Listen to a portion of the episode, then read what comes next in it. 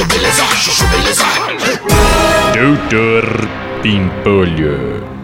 Ai, Sileidi, não tem problema mesmo? Seu chefe não vai achar ruim? Não, relaxa. Já foi todo mundo embora do escritório. Ninguém volta mais pra empresa hoje. Ah, então tá, né? Onde que eu posso montar a maca de massagem, Sileidi? Pode ser aqui mesmo, ó. Tá bom.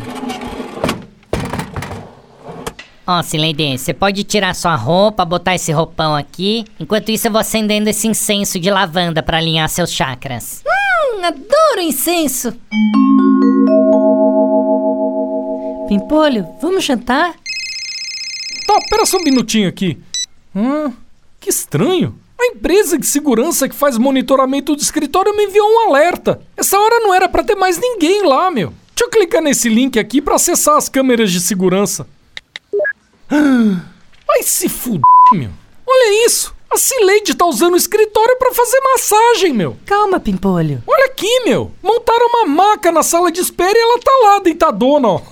Recebendo massagem. Se fuder, meu. É muita folga dessa Cileide, viu? Mas eu vou lá, meu. Eu vou lá dar um flagra na Cileide. Calma, Pimpolho, não vai hoje. Deixa pra falar amanhã. Você tá muito nervoso, Pimpolho.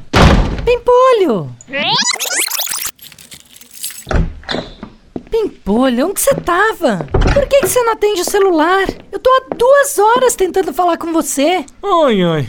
Meu, agora eu tô super relaxado, ó. Ai, Pimpolho, eu não acredito que você acabou fazendo massagem também. Que massagem o quê, meu? Eu dei o maior esporro e expulsei as duas do escritório, isso sim, meu.